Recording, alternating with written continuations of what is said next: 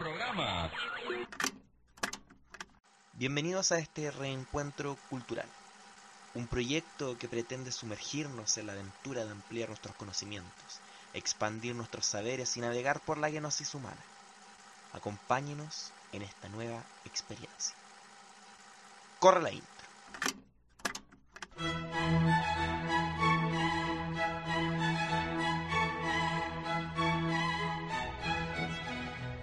Vuelvo totalmente reformado, fino culto y educado, y agradecido de haber encontrado el sendero abandonado, os ofrezco parte de mi erudición en esta mi humilde canción. Váyanse a la chucha todos los huevones.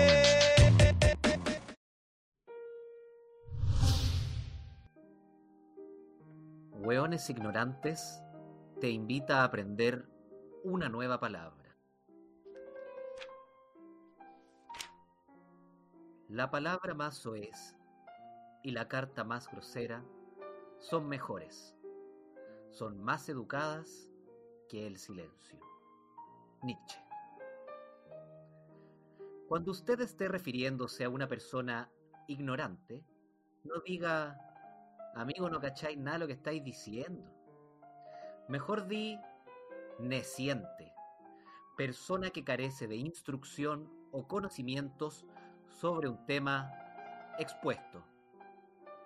¡Cállate, neciente, tonte la concha de tu madre! ¡Sal de aquí, perro culiao! ¡Sale! Neciente, la palabra del día.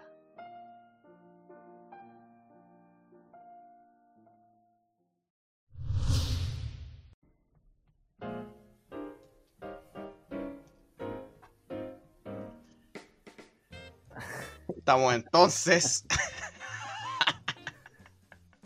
Bienvenido entonces ya a este cuarto capítulo de Hueones Ignorantes, el podcast que busca culturizarnos un 3% más de lo que sabíamos antes de empezar este proyecto. Así que dale la bienvenida a mi compañero de tertulias, de malones. ¿Cómo estás, Cucho? Eh, la verdad es que puta, me hizo bastante bien haber eh, aprendido a ver esa palabra, neciente una bella pero hermosa palabra que creo que desde algún lugar voy a tratar de, empezar a ocupar un poco más. En especial después de esa, de esa performance. Así es. Bueno, que nos calza perfecto, creo, para, para este proyecto, así que la vamos a estar utilizando, yo creo. Nesciencia. Nos calza perfecto para este proyecto y también nos calza perfecto para lo que vamos a hablar hoy día. Desde el punto, pero desde un punto de vista bien particular, porque eh, hoy día nos vamos a enfrentar a un tema que yo creo que desde algún lugar nosotros lo vivimos todos los días, pero muchas veces no sabemos cómo abordarlo. A veces sentimos que es un poco lejano, ingresan palabras que son, que son de diario cotidiano, pero que también son difíciles de definir a la vez. Estamos hablando de el derecho, estamos hablando de conceptos como eh, la justicia, por ejemplo, conceptos que se empiezan a desarrollar desde muy pequeños en nuestra, en nuestra infancia y que, y que una vez que eh, ya somos más grandes, no sabemos cómo enfrentarnos porque básicamente el derecho, eh, no sé, yo siento, no sé si tú estás de acuerdo conmigo, lo, asimilamos como un libraco, amigo. Una weá mm. llena de palabras inentendibles, una weá llena de, de weas que si, puta, si me cagan, entre pagarle a un abogado y a mejor weón, ¿sabéis qué? Que me caguen, amigo, que me caguen. Algo que podemos leer tres veces, cuatro veces y seguimos sin entender ni una weá tal como empezamos a leer. Así pasa, amigo, pasa harto. Y es la letra chica también que se ha cagado a cuánta gente, amigas. Bueno, y ahí entra todo eso perfectamente, por lo que tú dices, la letra chica. Tenemos, bueno, está en boca el tema de la constitución, que, que pareciera ser que está escrita con una letra chica eterna. Que solo es, que solo es una letra chica, weón. Arial 2. no, es imposible. Entonces, eh, se nos hace difícil y hoy día vamos a tratar de acercarnos un poco a conceptos, por supuesto, eh, desde nuestra ignorancia a conceptos generales y vamos a ver cómo esto nos lleva. Em, y para eso tenemos un invitado. Así es. Hoy ya tenemos un invitado que nos va a estar culturizando respecto al tema. Y ese invitado eh, se llama Israel Meliqueo Castillo, abogado de la Universidad Diego Portales, diplomado en Derecho Administrativo de la PUC, especialista en Derecho Administrativo y Constitucional, el astarrino, hard rockero y ante todo mapuche. Así que le vamos a dar la bienvenida a Israel. Hola, hola, hola. Bien, ¿Cómo están? Bien, ¿y tú, ¿Cómo compañero, están? cómo ¿Cómo estás ahí? Bien, pues aquí encantado de esta invitación eh, a, a este, a este momento ilustre aquí con, con- para una buena conversación. Acá, ni buena Y- y hora con- por con trem- tremenda introducción además, tremenda introducción que se mandaron ahí con la palabra nesciencia. ¿La conocías tú? Sí. No, fíjate, me acabo, me, me- me- me reconozco un, un buen ignorante y acabo de, de saber que era exactamente lo mismo. La raja, qué bacán. Bueno. Bueno, esa es la idea, porque todos podamos aprender un poquito. Nosotros no tenemos mucho que enseñar, pero ahí la palabra pone su aporte. En el fondo siempre, en algún área, somos un huevón ignorante. Así que súper bien. Así es.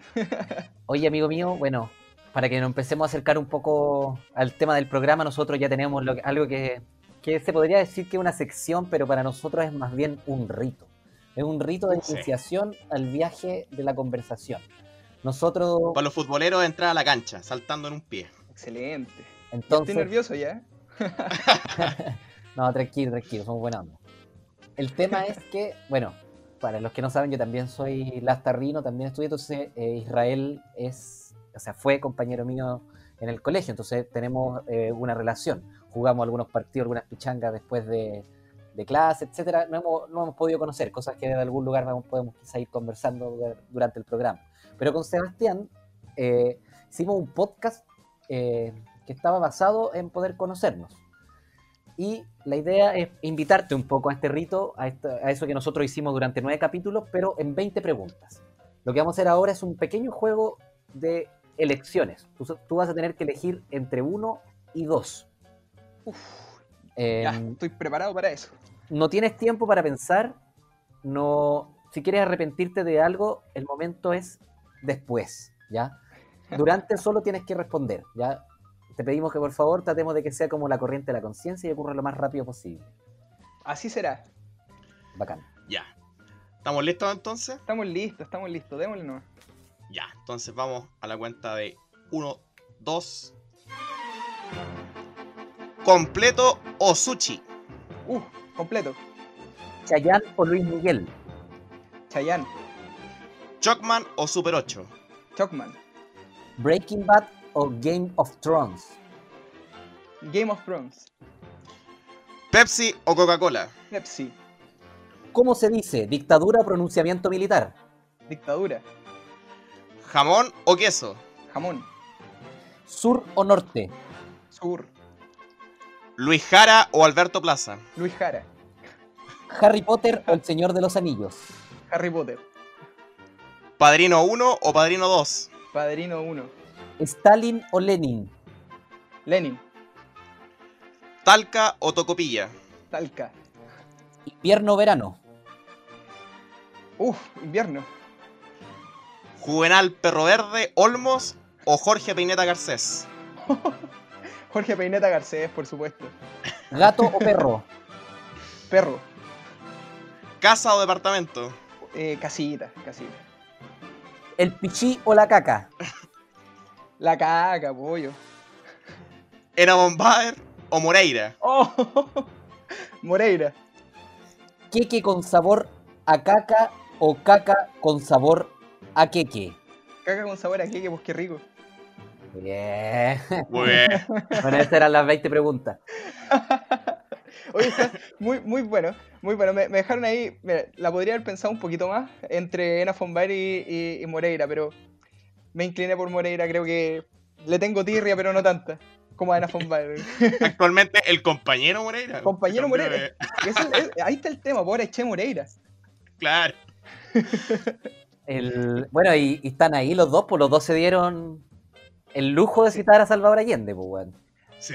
Sí, sí, sí, sí. Los dos Sí, no, de alguna forma lo tienen en el corazón. ¿Cómo? No tengo idea, pero se lavaron el hocico con sapolio antes. y- tuvieron que hacerlo, sin duda. Oye, no Son presté atención. No, no presté atención. ¿Dijiste queque con sabor a caca? No, caca con sabor a queque, pues qué rico. Es de tu, Ah. de tu corriente nuevamente, Cucho. Es Pero nuevamente. este es un hombre que lo reafirma.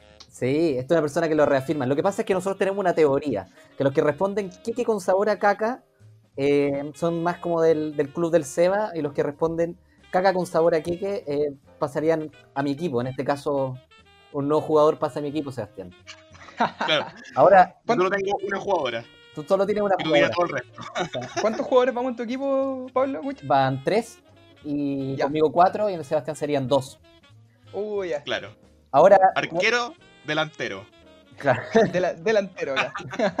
Delantera. en, el, en este caso igual nuestro equipo siempre es cuestionado por temas de salubridad. Yo, yo- en el fondo igual estamos comiendo caca, amigos. Eh, hay un O sea, tema ahí. Eh, totalmente de acuerdo. Y lo otro, Talca. No vamos a referirnos más al respecto. Ahí, En este podcast no somos eh, fans de Talca. Oh. No, ni de sus completos mojados. Pero eso Ah. ya se conversó durante nueve capítulos. Así que vamos a proseguir. Sí, yo, yo solo me quedo, con, me quedo con que esta semana dijeron que los mejores completos eran los de Talca. No, me, no sé, la verdad es que no lo sé. No. Absolutamente errado. Absolutamente errado. Tuvimos un capítulo dedicado a eso. Capítulo 6 de otro podcast. Capítulo Buen 6 de otro podcast hablamos de los completos de Talca y por qué son una aberración.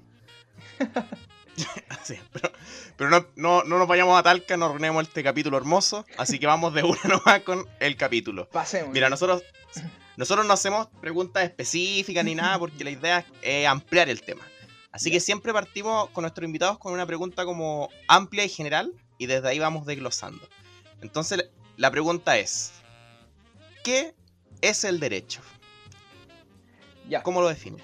Uf, mira, eh, está complicado definir derecho de una sola vez, porque en toda esta disciplina hay eh, distintos tipos de autores eh, que definen el derecho de forma muy distinta, desde su función, desde el fenómeno, desde la sociedad misma. Pero eh, yo me quedo con un autor chileno, eh, un profesor bien reconocido en- en- en el área de la teoría del derecho, y que describe el derecho de alguna forma como un fenómeno cultural, eh, preferentemente normativo, interpretable, a la vez que argumentable, y que regula de alguna forma las relaciones eh, sociales, eh, tanto de hombres y mujeres.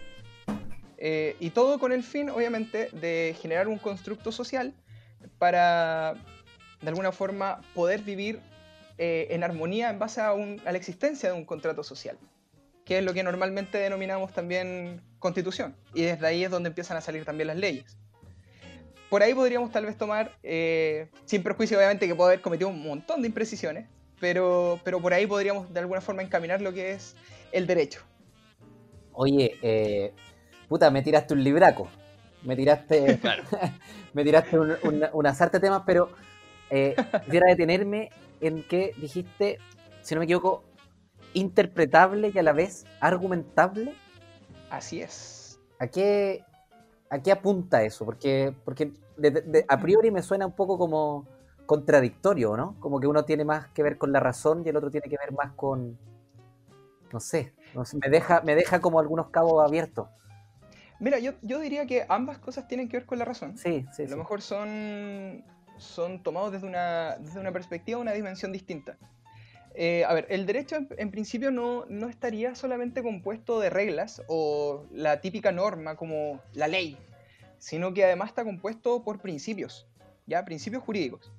Entonces, cuando tenemos un caso eh, que pueda ser solu- solucionado simplemente con la aplicación de una ley, bien, se aplica la ley, se soluciona la situación. Pero normalmente se da que ocurren los llamados casos difíciles.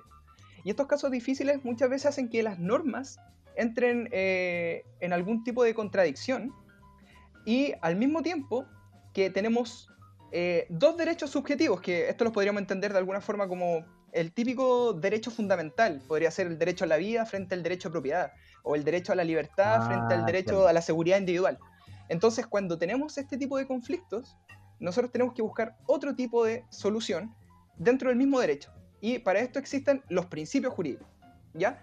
Y al mismo tiempo que nosotros aplicamos los principios jurídicos, también tenemos que apl- aplicar eh, hoy en día algo que se llama test de proporcionalidad o test de razonabilidad, que permite aplicar estos principios y estas normas a estos conflictos de derecho, ¿ya? Entonces, lo que tú tienes es la necesidad de argumentar en base a la aplicación de una norma. O sea, tú tienes que decir por qué la norma que tú estás invocando sería aplicable a este caso. Y al mismo tiempo tú tienes que realizar una interpretación de esa norma. Porque muchas veces la norma no, no basta con que sea literal a un caso, sino que tiene que ponerse en contexto.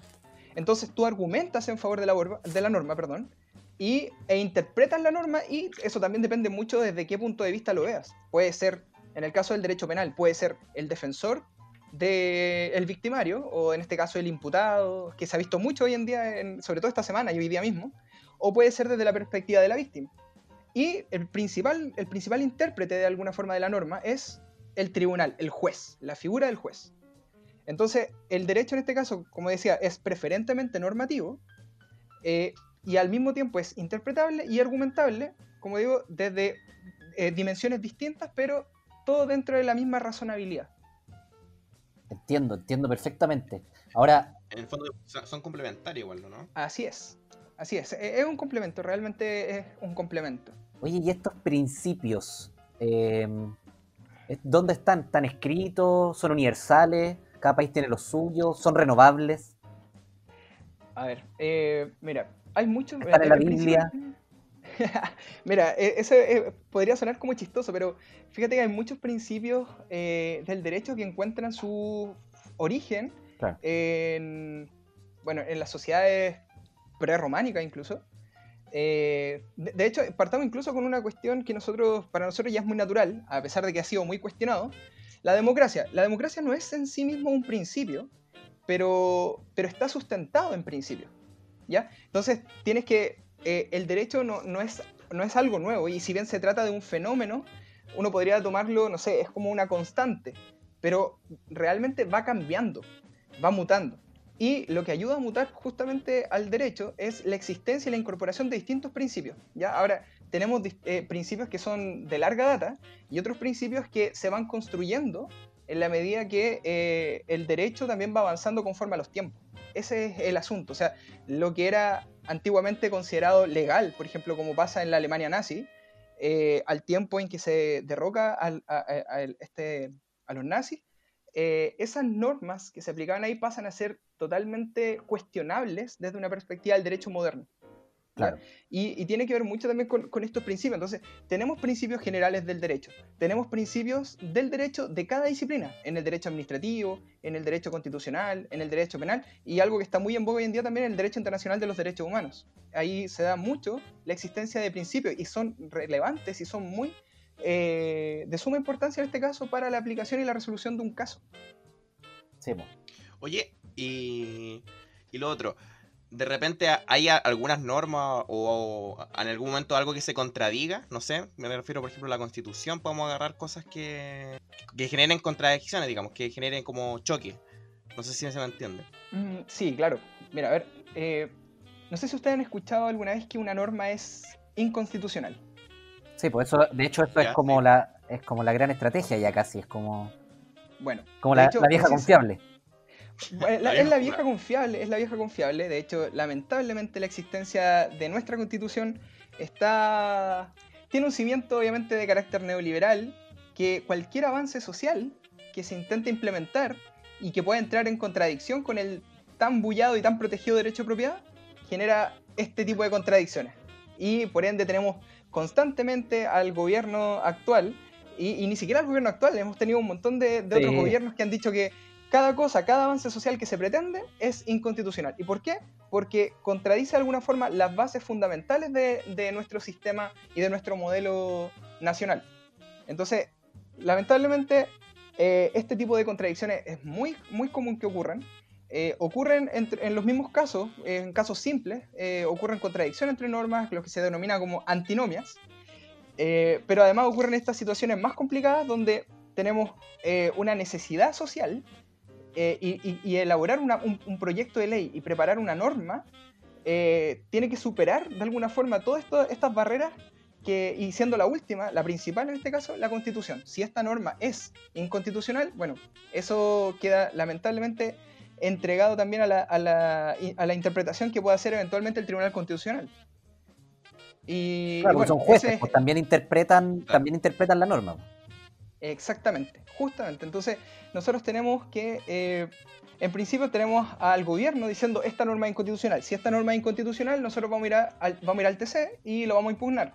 O en la Cámara de Diputados o en la Cámara, en, la cámara Alta, en, el Senado, donde tú tienes que eh, un sector de la, de, no sé, pues, de la, en este caso una minoría parlamentaria que se vio derrotada en, el, en la Cámara por un proyecto de ley que se despacha, y ellos dicen, no, vamos a, vamos a recurrir al Tribunal Constitucional. Y bueno, resulta que allá eh, entregan todos sus argumentos, por eso es el derecho de argumentable.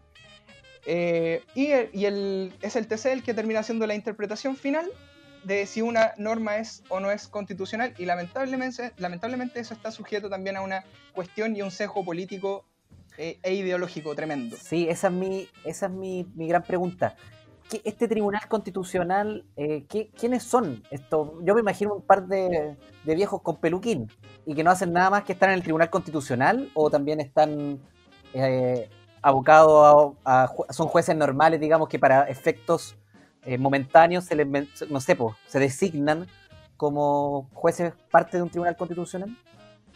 ¿Llevan la túnica negra y son viejitos jorobados o no? Mira, si, si ellos quisieran, te aseguro que le encantaría tener una túnica negra, una toga y un, y un peluquín así al más estilo de los años 1800. Como en La Haya. claro, algo así. De hecho, les le encantaría, te aseguro que les encantaría. Pero son seres humanos y conviven entre nosotros, entonces ahí hay un tema, por mucho que sean eh, magistrados, uno tiene que verlos como seres humanos y seres humanos que cometen errores y muchos errores. Entonces, el Tribunal Constitucional está compuesto por eh, magistrados o, jueces que están abocados exclusivamente al Tribunal Constitucional, ¿ya? ¿Y qué hacen en la semana esos hueones?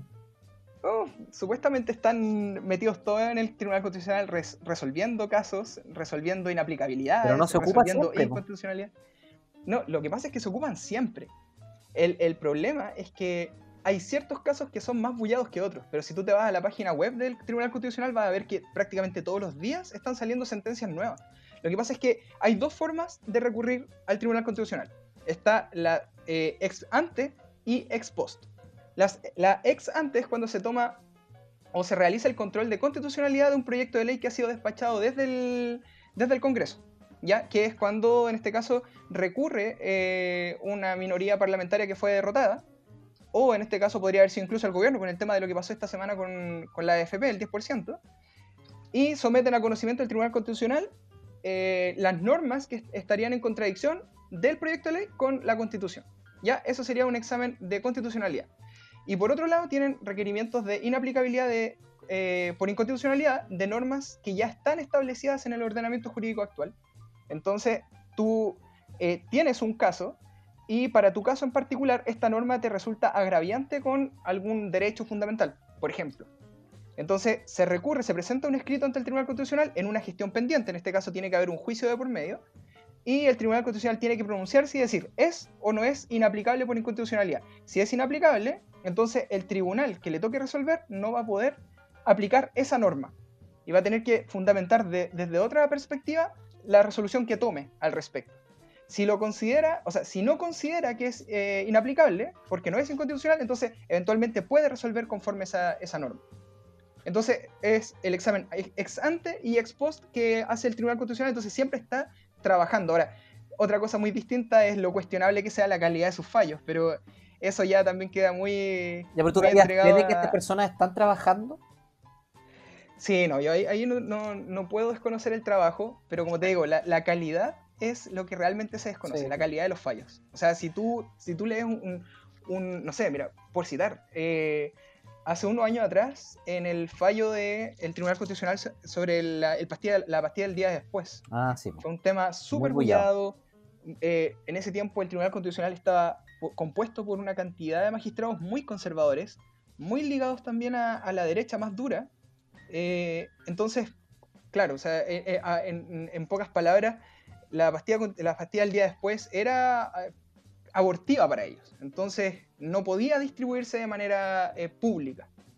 Ese, entre otros, otros temas, también lo mismo que ha pasado con eh, la declaración de, de, de que no es constitucional un, un matrimonio entre personas del mismo sexo, Ah, claro. sí. eh, y así constantemente distintos temas que se están pre- eh, presentando frente al Tribunal Constitucional. O el, el tema mismo de, del aborto en tres causales, que también fue un tema muy bullado.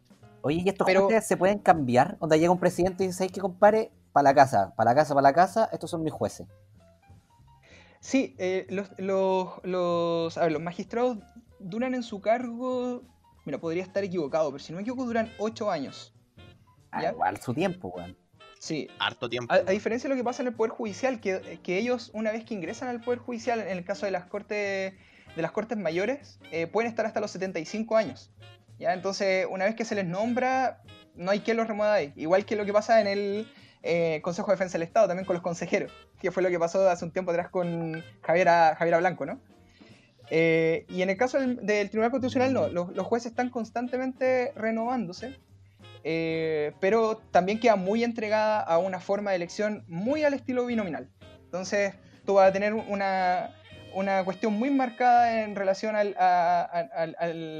a la perspectiva que tenga el gobierno, a la perspectiva que tenga en ese momento la mayoría en, el- en las cámaras.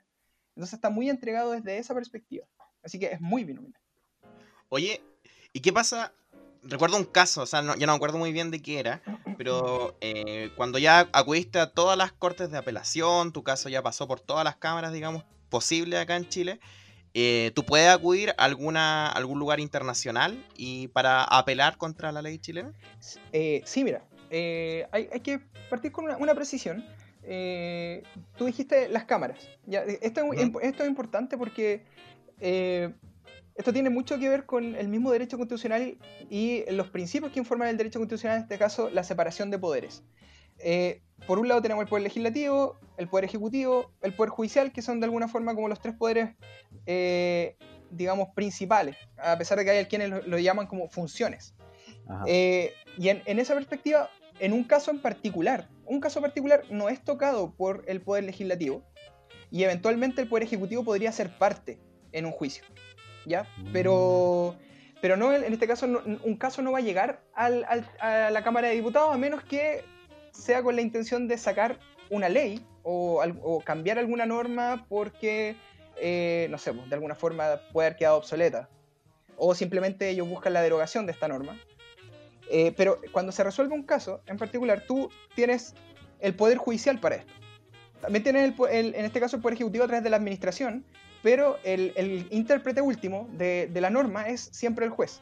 Entonces, una vez que tú recurres a todas las instancias judiciales y se agotan los recursos judiciales en este caso, tú puedes, en el caso de que exista una vulneración de derechos fundamentales, y en este caso una vulneración o una violación a tus derechos humanos, tú podrías presentar tu caso ante la- alguna de las jurisdicciones internacionales a las que Chile está adscrito. ¿ya? La principal eh, jurisdicción internacional el- a la que, en la que Chile ha sido condenado incluso en variadas oportunidades es el Sistema Interamericano de Derechos Humanos, que está Ah. compuesto por la Comisión eh, Interamericana de Derechos Humanos y la Corte Interamericana de Derechos Humanos. Oye, Hay muchos casos muy interesantes, como el de la, de la jueza Tala hace unos años atrás. E- Esa. Ese era el caso. Sí. Ese ese es uno de los casos más relevantes acá en, en Chile. También eh, hay un caso que fue el primero, si no me equivoco, en contra de Chile, que tiene que ver con la forma y la obligación que tienen los estados de investigar eh, violación a los derechos humanos en, en contextos de gobiernos de facto, como lo que pasó acá con la dictadura y la violación, la violación a los derechos humanos graves que ocurrieron en ese tiempo. Oye, eh, ya que estamos en el tema de la constitución, bueno, estamos como en todos los temas, pero la constitución ha sido algo que, que ha sonado y que, bueno, está tremendamente en boga y seguramente va a seguir estándolo un buen tiempo y qué bueno que lo esté, porque yo creo que desde algún lugar no estábamos ni ahí hace un par de años atrás. Solo escuchábamos al Tribunal Constitucional y cachábamos que algunas cosas no andaban mal, los que nos molestaban las cosas, pero a los que no simplemente se pasaba un poco de largo y hoy en día ya vemos que hay una voluntad de meterse al menos en, la can- en las personas que, que es no menor. Eh, Eso es fantástico. Sí, pues bacán. Y sobre eso, eh, preguntando un poco por la constitución, si bien más o menos sé tu respuesta, quisiera preguntarte por qué. ¿Cómo eh, consideras tú la constitución que tiene eh, Chile en este momento y por qué? A ver, la constitución eh, chilena está. tiene una influencia ideológica muy grande, tiene una carga ideológica muy grande. eh, una constitución que fue creada en una dictadura, que fue creada en, entre cuatro paredes por una comisión eh, escogida a dedo y muy, por, por supuesto, muy, muy a conveniencia de, del gobierno de facto ahí de, de Pinochet. Eh, y por ende tiene una base, de, una base ideológica muy, muy neoliberal. Hay quienes van a decir, no, esto no es cierto, esto no es verdad, pero no, realmente es muy neoliberal. Eh, y eso es porque eh, eh, de alguna forma se muestra en, en- en- en la protección excesiva que existe respecto al derecho de propiedad. La forma en que se concibe la protección al derecho de propiedad es increíble. O sea, ha- hay veces en que incluso la, vida puede considerarse como un bien menor frente a lo que es el derecho de propiedad. Tienes también lo que es el, el principio de subsidiariedad, que es de alguna forma, eh, ya que hablamos delante de los principios, es de alguna forma la base fundamental de este sistema y este modelo neoliberal que ha influenciado todo el ordenamiento jurídico, económico, social y político en Chile. Entonces, si nosotros además tenemos un principio de subsidiariedad y al mismo tiempo tenemos lo que decía eh, Jaime Guzmán ahí en, en- en su tiempo, eh, de que él tenía la intención de crear una democracia protegida. Ah, sí. ¿Pero qué es, la de- ¿pero qué es una democracia protegida? ¿Qué es una democracia protegida? Estamos, es- ¿qué se- qué- ¿De qué se trata una democracia eh, protegida? Mira, hay un autor eh, bien Suena bien, conocido. Fer- Suena bien dictatorial en todo caso. Una democracia, Suena no- muy una, dictatorial. una democracia que no se puede mover. Una, Eh, una, es que- una piedra. El, el problema es que uno podría decir como, bueno, democracia, pero es que ese es un problema porque tú tienes lo que se denominan trampas constitucionales, que es lo que retrata eh, Fernando Atria en un libro que se llama La Constitución Tramposa, que la recomiendo. Muy buena, sobre todo para el debate constitucional de ahora. También muy, de muy fácil lectura, así que eh, cualquier persona que incluso no tenga mayores conocimientos sobre eh, eh, técnicos sobre el tema de la Constitución es, es de muy fácil lectura. La verdad es que Lo vamos a lo- lo- dejar en la Lo, descripción. recomiendo mucho. En la Lo descripción. vamos a sí. dejar en la sí. descripción para que si a alguien le interesa profundizar, no sé, se le despierta alguna inquietud, puede hacerlo. Entonces tú tienes esta democracia protegida en base a estas eh, trampas constitucionales. Por un lado tenemos los altos quórums de votación en, el, en, el- en las cámaras para reformar la constitución. Ya tenemos eh, un quórum de dos tercios, un quórum de tres De quintos. Claro, que es lo que se ha venido hablando durante esta misma semana sobre la, la reforma de, de AFP para, para hacerle cambio a la constitución. Y obviamente, no sé, imagínate, tres, tres quintos, dos tercios, y va encima de los senadores y diputados en ejercicio. O sea, no es como los que estén presentes en la sala, sino que de todos los senadores, de todos los diputados, tiene que haber dos tercios o tres quintos. Eh, eso es muy alto, por supuesto. Eh, ahí ya tú tienes un problema. Antiguamente también, antes de la del reforma del sistema de elección de, de, de representación política, teníamos el sistema binominal. Y la forma en que estaba planteado el sistema binominal también era una trampa constitucional. ¿Ya? El Tribunal Constitucional también funciona como una trampa constitucional. Porque tú tienes una verdadera tercera cámara. Sí, Entonces no, no importa que el Congreso haya aprobado de, de manera soberana un proyecto de ley y que obviamente se hayan hecho todos los exámenes de constitucionalidad previos. de sino hecho, que- el tema de lo como bicameral ya es una cosa que se está revisando como en varios países, según entiendo. Como que ya, Así es. ya es ya es como engorroso y un poco burocrático en comparación, al- según lo que entiendo, a, a sistemas que se están desarrollando en otros países. Es que eh, exactamente, De hecho, porque tener un Senado es, ra- es raro igual, porque hay una comisión, pasa a los diputados, pasa al Senado, si hace un cambio, lo que presentaron los diputados, pasa a los diputados de nuevo. Una weá que Sí, tú decís, ¿hasta ¿cuánto rato, weón? incluso si se aprueba en el Senado, pasa a la Cámara de Diputados y en la Cámara de Diputados si hay alguna, eh, eh, no sé, pues desaveniencia en el caso de una indicación, pasa a una comisión mixta Pasa y después comisión vuelve a la Cámara. Entonces, no solamente tú tienes el, el- el- el Congreso, sino que además tienes el Tribunal Constitucional que funciona desde una vereda muy ideológica y muchas veces muy poco cercana al derecho. Entonces, si ellos quieren declarar algo como inconstitucional, aun cuando no lo sea, van a buscar todos los resquicios posibles para poder declararla inconstitucional. Y además, que también está muy, muy ligado y también tiene que ver con lo que pasó esta semana, eh, el sistema hiperpresidencialista en el que estamos también. Porque el presidente tiene el famoso llamado, eh, el llamado derecho a vetar. A vetar. sí. Sí. Esa es otra trampa constitucional. No, y- y asimismo, con todas estas vueltas que se tiene que dar al final un proyecto por todas las cámaras, ¿cuántos proyectos han dormido ahí que han quedado olvidados en el tiempo? Y proyectos buenísimos. Oye, y en, en temas ya como, no sé si cerrando, pero dándole un, un- una especie de... pegándole un corchete al tema de, del- de la, constitución. ¿Qué crees tú? Ya esto es una, es una- una cosa más personal. Se habla harto que sobre las constituciones cortas y las constituciones largas. ¿Qué crees tú que, que es más conveniente, que es mejor para un país? ¿Una constitución corta o una constitución larga?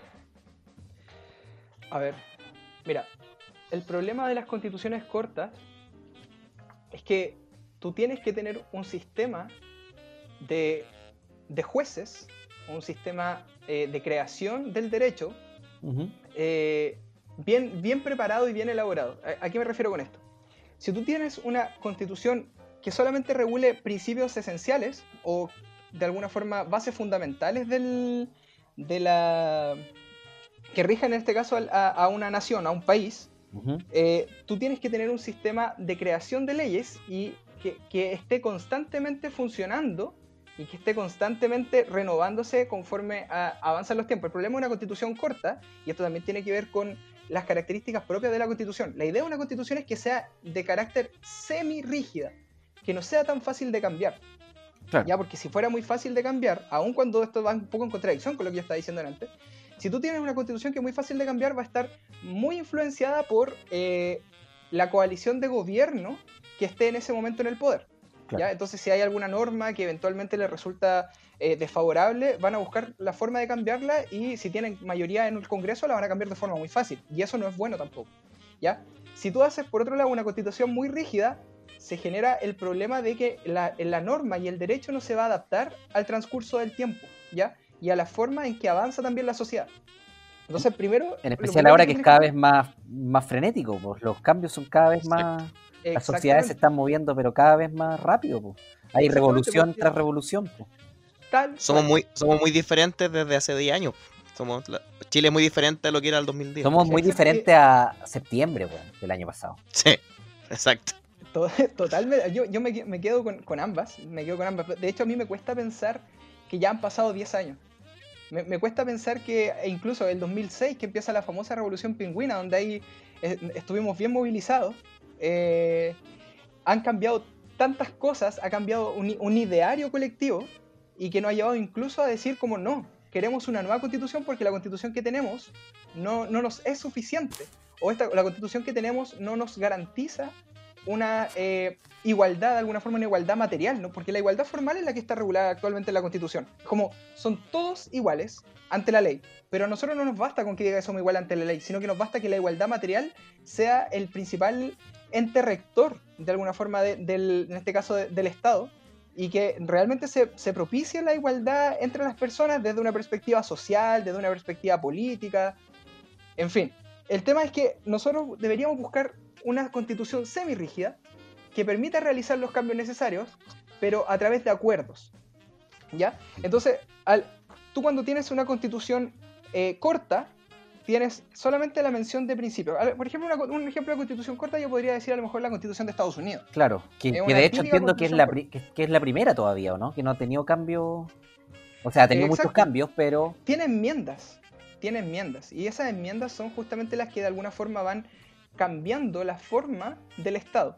A pesar de que Estados Unidos tiene un sistema eh, que se ha mantenido de alguna forma en el tiempo, Eh, y eso tiene que ver también con el sistema propio anglosajón de jurisprudencia. En este caso, los jueces de alguna forma crean derecho. Entonces, al momento de resolver un caso, ellos van creando el derecho, entonces la jurisprudencia es, se genera un precedente. Un caso similar tiene que juzgarse de la misma forma, que es algo que no pasa en Chile. Acá en Chile lo que nosotros tenemos es que la sentencia es de carácter relativo al caso en particular. Entonces eso, eso es un problema también, porque nosotros vemos que hay casos similares que se juzgan de forma distinta. Claro, pues sí, pues eso pasa Eh, caleta, eh, porque es lo que, te- que es lo que uno termina diciendo y la sensación también que te transmite como hay una justicia para los ricos y hay una justicia para los pobres. Claro, uno, uno podría, exacto, uno, uno de, de repente podría decir como eh, eso que, que, que dijiste o eso que yo también digo, de hecho, estoy, este, te- estoy totalmente de acuerdo contigo, podría sonar muy facilista, pero es real. Eso es real. De hecho, esta misma semana, o sea, lo que pasó con, con el caso de, de, de Antonia y en este caso el, eh, Martín Pradena, la gente reclamó, y entre también yo me incluyo en eso, que a- eh, existiendo las, las eh, pruebas e indicios suficientes para acreditar la existencia de, o al menos la existencia de un delito, y en este caso acreditar también la, la, aplicación de la prisión preventiva como medida cautelar, no la aplicaron. Y las razones que dio el tribunal fueron bastante cuestionables.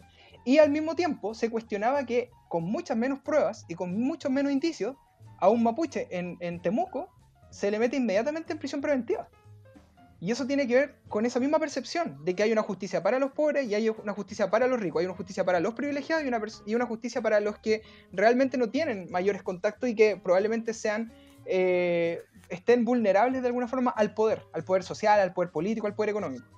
Y bueno, y hay una justicia también para los pueblos originarios, claramente.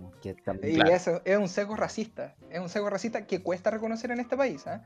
Porque eh, lamentablemente, a ver, yo fui súper crítico y, debo reconocerlo con, con, harta sinceridad. Yo fui, fui, bien crítico de esa campaña, eh, Black Lives Matter, porque nosotros nos espantamos mucho con lo que pasa en otros países. Eh, no sé, hace unos años atrás lo que pasó en, Francia cuando fue este ataque ah, terrorista, ¿ya? Que todos pusieron la... Eh, Sebastián, ¿pusiste la bandera? Nunca. Ah, ya. Excelente, yo tampoco, lo hice, pero porque igual soy, medio rebelde en ese sentido, ¿ah? Pero, pero de hecho tampoco compartí la imagen negra de este, de este no porque no esté eh, en, en, favor de esa, de esa lucha, sino porque siento que eso se genera, un, se genera una verdadera situación de hipocresía con lo que ocurre acá en Chile. Porque acá en Chile, cuando tú ves que existe una, eh, una acusación contra un mapuche que probablemente ha sido víctima de un asesinato, o ha sido víctima de, una, de torturas, o ha sido víctima de una detención ilegal, siempre se cuestiona lo que podría haber hecho el mapuche. Mm.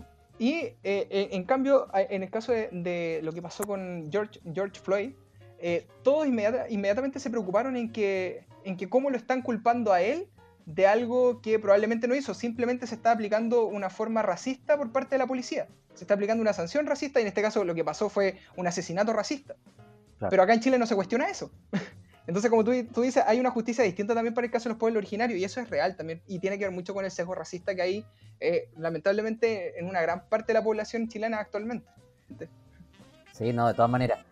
Oye, eh, ya para ir cerrando el bloque, quisiera hacerte una pregunta que, que, de algún lugar también se ha ido estructurando en este programa por, por mi parte, que es, ya, a ver, los temas que estamos abordando acá eh, muchas veces resultan lejanos para las personas y eh, cuando, no sé, nos, nos enfrentamos al desconocimiento, al no saber cómo aplicar algo, como personas tendemos a generar una especie de rechazo, ¿cachai? Que un poco que pasa mucho, yo veo mucho esto en el colegio en el que trabajo, o en los colegios que he trabajado con matemática, por ejemplo. Los cabros no entienden, hay un grupo de cabros que no entienden matemática y tienen una frustración tan grande que ni siquiera hacen las guías, ¿cachai? No hacen el esfuerzo, no hacen el trabajo por, por estar, y, es un proceso súper eh, natural en el ser humano. En la medida que yo creo que vamos creciendo, también esto nos va pasando con distintos aspectos que se van desarrollando en la vida. Desde algún lugar, eh, también podemos generar ese anticuerpo eh, como al mundo del derecho, al mundo al mundo de la ley, ¿ya? Que es como, chucha, ¿cómo comprendo esta weá que es tan enorme? Si tú pudieras darnos un, muy breve consejo de cómo eh, acercarnos un poquito al derecho, a tratar de entender el derecho, a tratar de entender su rol, quizás, no sé, algo, eh, ¿cómo podríamos hacerlo? ¿A través de algún medio, a través de algún libro, a través de alguna película, a través de algún documental? Bueno, es totalmente libre, no sé. Si me pudiera ayudar de alguna manera. Mira, yo creo que la primera forma de, de comprender o una forma muy buena de comprender el derecho es preguntarse uno mismo, ¿a qué cree tener derecho? Si yo digo, tengo derecho a tener vida, tengo derecho a tener salud, tengo derecho a tener una vivienda digna, a tener un trabajo, a tener agua, un derecho a tener eh, seguridad, un derecho a ser libre, eh, esa es una buena forma, primero, para conocer el derecho. ¿Por qué? Porque lo que tú consideras derechos, efectivamente, son derechos. ¿Ya? Y son derechos positivos. ¿A qué, ¿A qué me refiero con esto, con derecho positivo? Es derecho que existe y que está establecido en, algún, en alguna norma. Ya en este caso, el derecho, todos los derechos que nombré, excepto algunos que lamentablemente no están, pero esperemos que estén prontamente en una nueva constitución, como el derecho a una vivienda digna o el derecho al agua, eh, son derechos que están establecidos en la Constitución. La Constitución regula los derechos fundamentales en el artículo 19 para que lo, lo vean, para que lo lean, porque están, están ahí. Eh, esa es una primera forma de acercarse al derecho. Lo segundo. Espérate, antes, solo para profundizar en eso, en el artículo 19, el tan bullado artículo 19 sobre los derechos. Tan bullado. ¿Hay algún, ¿Hay algún lugar donde nos puedo.? Porque si yo me pongo a leer el, el- pesco la constitución y leo el 19, que hice el ejercicio en algún momento, de hecho recurrí a ti para hacerte algunas preguntas. eh, puta, me enfrento de nuevo a esta frustración, pues leo, no entiendo, me cuesta mucho entender. Tengo que leerlo como con 25 destacadores distintos y, y rayarlo entero, pero aún así yo eh, me, me termino frustrando un poco. ¿Hay alguna manera de. algún algo para poder acceder a él? Un rincón del vago. Un rincón del vago, esa es la weá que estoy pidiendo. ¿Hay alguien que me haga la pega? Mira, a ver, yo te podría recomendar algún libro. ya, pues, bacán. A ver, si es que, si es que, si es que esa es la, la intención. eh, mira, hay un libro que, que elaboraron hace un poquito tiempo atrás unos eh, cabros de la Chile, ¿Ya? muy bueno. eh, se llama La Constitución en Debate. ¿Ya? Eh, te da una. La Constitución en Debate. Te da una perspectiva eh, bastante eh, di- didáctica para comprender el derecho, o en este caso, lo que es la, la Constitución y los derechos fundamentales. Eh, es muy, muy, muy, como digo, muy dinámico, muy didáctico. eh, es, es de fácil lectura también, igual que el libro que les dije antes, ¿ya? Eh, y donde de alguna forma van a poder sacar eh, una explicación eh, simple de algo que probablemente sea más complejo. ¿Ya? Entonces, esa es una buena forma de. Es, un buen libro al cual recurrir para tratar de entender un poco lo que es, en este caso, lo que es una- una- eh, el derecho, en este caso, el derecho constitucional, que es el principal enfoque que se le da a ese, en ese libro. Eh, también otra forma de entender y de acercarse al derecho, y yo creo que eso también es un, es un tema quizás más desde una perspectiva personal, Bacán. es asumir que desde el momento en que tú votas, estás haciendo un acto político. Y que todo acto político está radicado en un derecho.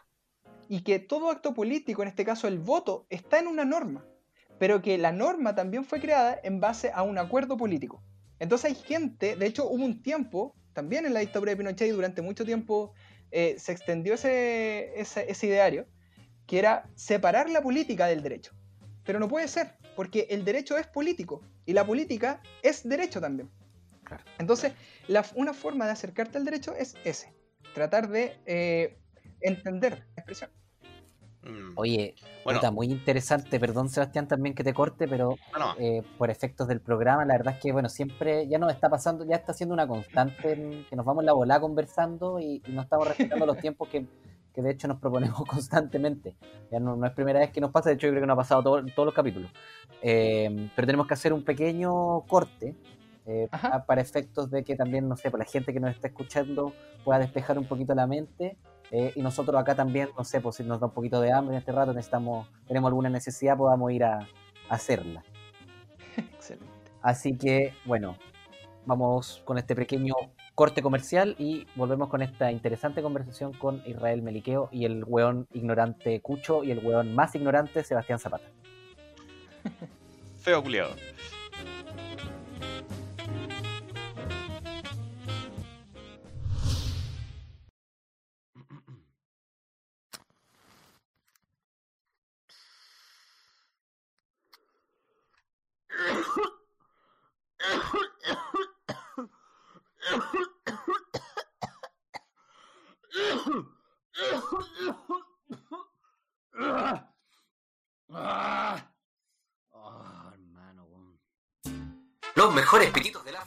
Los puede encontrar en el pasaje Pueblo Hundido.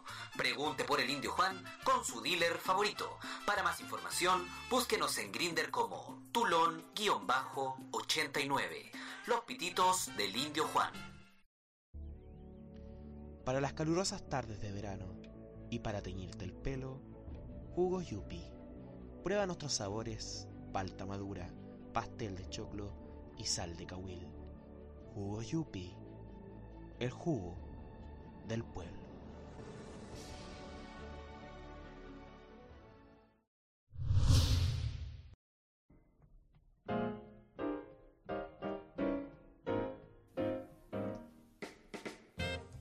Bien, estamos de vuelta en este segundo bloque de nuestro queridísimo podcast Hueones Ignorantes. Eh, estamos teniendo una mm, conversación muy interesante eh, que se nos ha ido abriendo, cerrando, tratamos de ir acotándola. eh, pero claro, pues con un tema tan grande como es el derecho, eh, como aparecen estos conceptos de, la justicia, se, hace, se hace complejo poder eh, acotarlo y, y no dedicarse a conversar de esto toda una noche con un buen whiskacho, un buen vino. pues, se hace complejo. Sí, un buen panorama. Un buen panorama. Buen Yo, creo que, yo creo que una Apaño. vez. Bueno, eso queda en la lista de cuando pase todo esto. Nos volveremos Buen a abrazar. panorama, buen panorama de sábado en la noche. Buen panorama, claro, buen panorama. Eh, bueno, un poco con la idea de salir de la esencia, estamos eh, haciendo este encuentro. Y estamos escuchando de fondo una canción solicitada que es Breaking the Law de Judas Priest, que mucho tiene que ver también. Canción que por lo demás yo también ocupé en una obra de teatro que hice, que se trataba sobre la ley. Hacíamos Qué maravilla. hacíamos cosas ilegales dentro de la obra. Ese era el, era el rollo. Eh, cosas que, o que rozaban la ilegalidad. Entonces, nos dejamos asesorar por varios abogados y, y nos metimos con ese tema y también nos metimos un poco en el tema como el derecho económico. Hablamos de los paraísos fiscales y todo. Y tuvimos ahí una asesoría práctica, teórica de tremendo abogado, expresidentes del Banco Central y todo. Entonces, fue una locura meterse en este mundo. Y bueno, desde ahí también nace el interés de poder estar conversando contigo ahora, pues. El miedo de no cagarla constantemente. Se reduce a eso. Es una buena, una buena forma de, de reducir. Sí, po. Oye, en el segundo bloque lo que nosotros hacemos es un poco más hablar de la persona, ¿ya? Eh, ¿Qué quiere decir eso? Que está más abierto el espacio para opiniones personales y, la manera de partir eh, tiene que ver con el por qué, ¿ya? Eh, ¿Por qué Israel Meliqueo eh, está en este momento de su vida, o también por qué tomó la decisión alguna vez, o sea, el recorrido más largo, de involucrarse en el mundo del derecho y qué, qué es lo que te mantiene? A ver. Es es una pregunta. Es una pregunta complicada de responder, ¿eh? Porque digamos que al derecho yo llegué de forma casual. Eh, mi sueño, al menos hasta tercero medio, de- en el que, en- desde que era chico hasta tercero medio en, en el Astarria, yo quería ser médico. Y por alguna razón, a pesar de que estaba en ese tiempo en el electivo de biología, por alguna razón tuve una crisis con las ciencias eh, y no y no quise seguir ese camino. Y en cuarto medio estaba pero totalmente perdido. También estaba muy interesado en, en el mundo de la actuación. Eh, ahí el Pablo sabe que lo Sí. mucho que me gustaba Tuvimos nuestros trotes ahí, tuvimos nuestros trotes. lo, lo pasamos fantástico, de hecho éramos compañeros en, en un, en un electivo de arte escénica en el liceo. Eh, de hecho nos tocó en algún momento, si no me equivoco, hacer una, una obra juntos, ¿no? Una pequeña obra en el electivo con Sergio Vargas. Puede ser. Y puede- sí, no, yo, me- yo me acuerdo súper bien. no, es la de. No es la de. Que era como basada en una canción. Sí, pues, eh, cuando agosto era 21. Cuando agosto era 21. Ah, claro, trabajamos. Sí. Ah, compartimos escenario, po. Sí, pues. Oye, oye, entonces, eh, ¿fueron compañeros con Guevara igual o no? Sí, pues. Sí, sí, sí. Con el Claudio. Ah, ya, ya. Yo me puedo hacer la idea más o menos de qué tipo de personaje era Israel. No, de hecho, el- fuimos compañeros de varias personas que conoces tú, Sebastián, pues de Caroca, Cristian Castro, Caroca, mira. Ah, ya. Azul. Azul, po. O sea, le faltó, le faltó ser scout nomás. Le faltó ser scout nomás para estar en el mismo grupo. Oye, pues, sigo con, la, con mi cercanía al, al derecho, ¿no? Por favor. Pa- ya, pues, entonces resulta que en cuarto medio, no sabía qué hacer, eh, me metí a Preu, me estaba yendo súper bien y, y me dio por, in- por, por querer estudiar ingeniería comercial en la Chile, pero en ningún lado más. En la Chile. Si no Igual quedaba vos eres cerrado cabeza, eres duro de mate, weón. Sí, bueno, no, si era. Este que le verdad metía con la cabeza y, y le daba duro, weón. No, no había. Sí, bueno. No, era como caballo, como caballo inglés, weón. Bueno, es que la cagó, es que de verdad yo, yo no tenía. Yo no tenía otra cosa en la cabeza más que. Yo decía, no, ingeniería comercial en la Chile y si no en ningún lado más. Y de, y, y de ahí no tenía nada más que hacer. De verdad no tenía ningún plan B, nada. Entonces resulta que me fue bien en la PSU, pero no lo suficiente para quedar en ingeniería comercial en la Chile. Y se me vino el mundo, se me vino el mundo abajo. Yo, yo en ese momento dije, ¿qué hago con mi vida? Eh, y, y una amiga me, me dijo como que me metiera a derecho, porque derecho igual en algún momento apareció como una opción a finales de año. Puta, podría haberme metido al tiro a Diego Portales, podría haberme metido a la, a la Adolfo Ibáñez, que me llamaban todos los días para ofrecer becas, porque ha- había ido bien la PSU. Y por alguna razón, no tengo idea por qué me metí al Andrés Bello. Ya. Por- porque una amiga me dijo, me dijo, oye, ¿sabéis que me metí al Andrés Bello? Ah, ya, ya, voy para allá. Y me metí al Andrés Bello. Así, no hay, no hay ninguna razón, ninguna razón más. Me metí al Andrés Bello solo por eso. Quizás hay razones detrás, pero no vamos a profundizar en eso en este momento. ¿Quién, quién sabe? Pues no, en una de esas. eh, Pues la cosa es que ese año estuve ahí. Y a pesar de que obviamente no. La verdad es que yo no. no que, yo me, me acuerdo el primer día de clase. Puta, yo llegué frustrado a la casa. Estaba estaba súper frustrado. No, no, no, me gustó el lugar. Obviamente no, no, no, no voy a hablar mal de, de ninguna casa de estudio. Pero simplemente no me sentí cómodo. Y estuve hace un año y dije, no, me tengo que cambiar. Este año sí que quedo en Ingeniería Comercial en la Chile. Porque, insisto, el, el Pablo tiene razón, a mí no se, me, no se me sale la idea de la cabeza. Y resulta que, puta, di la PSU, saqué el mismo puntaje del año anterior, el mismo, y no, no, no, no, ya sabéis que había quedado, de hecho el año anterior había quedado en Ingeniería Comercial en la USACH, pero tampoco quise irme para allá porque no, no quería otra cosa. Y dije, ya, voy a quedar en Derecho, pero me voy a ir a la Diego Portales. Y me cambié ahí, y yo entré a la Diego Portales, la profesora en el primer bloque me preguntó por qué me había metido a estudiar Derecho. En ese tiempo yo era un tipo que no, que en verdad, no, no- como te digo, no, no tenía claro por qué me había metido a estudiar Derecho y lo primero que se vino a la cabeza fue porque quería ganar plata. Y, y nada más alejado de la realidad, porque hoy en día hay tantos abogados que en general, puta, ser abogado antiguamente te daba un estatus social para algunas personas, qué sé yo, se podía ganar plata, hoy en día no, hoy en día eh, no es como que hagáis las cosas tampoco tanto por vocación, pero eh, yo creo que hay tantos abogados que en realidad es, es bien competitivo, ¿cachai?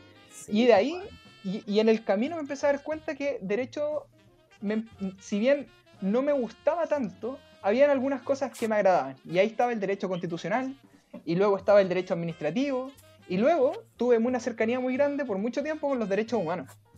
De hecho, mi primera experiencia laboral fue en el programa de derechos humanos, que se encarga de representar en el ámbito penal a familiares de víctimas de la dictadura de Pinochet.